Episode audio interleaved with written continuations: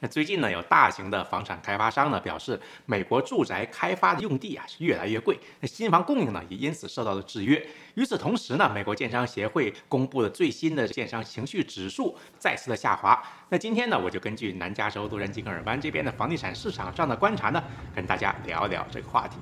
那莱纳的莱纳呢，他们的 CEO 啊，最近表示。由于房产开发的用地稀缺，而且呢越来越昂贵呢，这新房的供应呢受到了限制，造成了供需的不平衡啊。那尽管我们知道美国也是幅员辽阔嘛，但是住宅用地呢还是短缺。那购买土地的费用呢也不再便宜。那土地购买的成本从每每英亩的几千块钱呢，它现在每块地的有可能是好几万块钱。这对开发商的现金流呢跟负债表造成了巨大的压力。像莱纳这样的大型开发商呢，往往通过收购拥有土地资源的这样的公司呢，从而获得土。地的供应，截止今年第三季度了，在那儿呢有十万零七千个住宅用地，所谓的 home sites 哈，那控制了二十八万多个住宅用地，那总共呢大差不多是三十九万多个住宅的用地了。与此同时呢，他们第三季度啊拥有的住宅存量呢是四万三千六百套，拥有一千两百多个社区，跟去年同期相比呢增加了百分之五。那这些大型的开发商呢，一般是通过缩短周转的周期啊，减少用地的拥有量呢，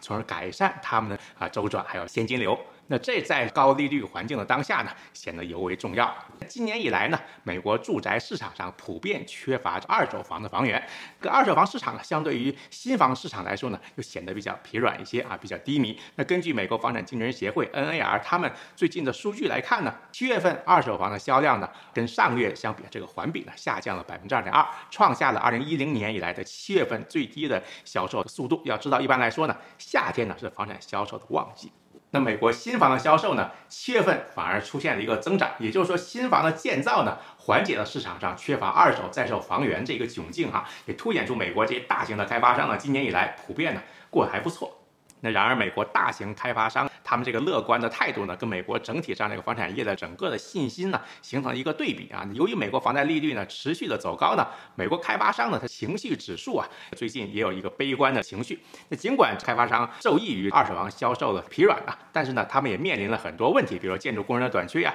建筑材料的短缺，还有不断上涨的各种费用，比如保险的费用。跟大型开发商相比呢，美国中小开发商啊，面对这么高的融资成本呢，他们应付起来也是非常吃力的。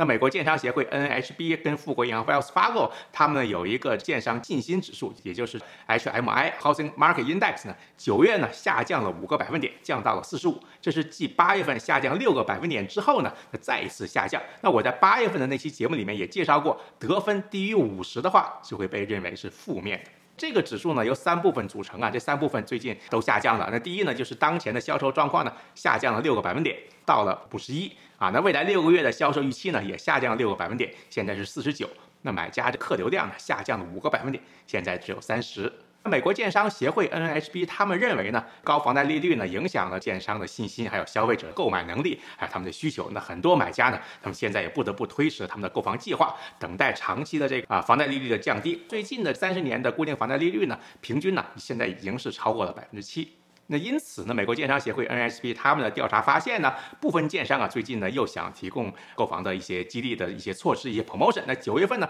大概百分之三十二的开发商表示他们想降价。那八月份呢，只有百分之二十五。那这是呢自去年十二月份以来呢，建商想降价这个比例呢，现在是比较高的。另外一个趋势呢，值得注意的是，大家发现呢，今年以来百分之四十二的 single family home 就是独栋住宅的买家呢是首次购房者。那这个比例呢，远远高于平均的百分之二十七。最近南加州洛杉矶跟尔湾的市场上呢，我也发现了类似的情况。那首次购房者呢，其实对房贷利率的变化是非常敏感的这个群体啊，在高房贷利率的当下呢，首次购房者的比例这么高，我觉得有些人认为未来有机会做重新贷款，所谓的 refinance。毕竟呢，买房虽然贵呢，但是房租呢现在也是越来越高。那今天呢，就跟大家简单聊到这里。如果你喜欢我的节目呢，请订阅并分享我的频道。我是孙思桃，我们下期节目再见。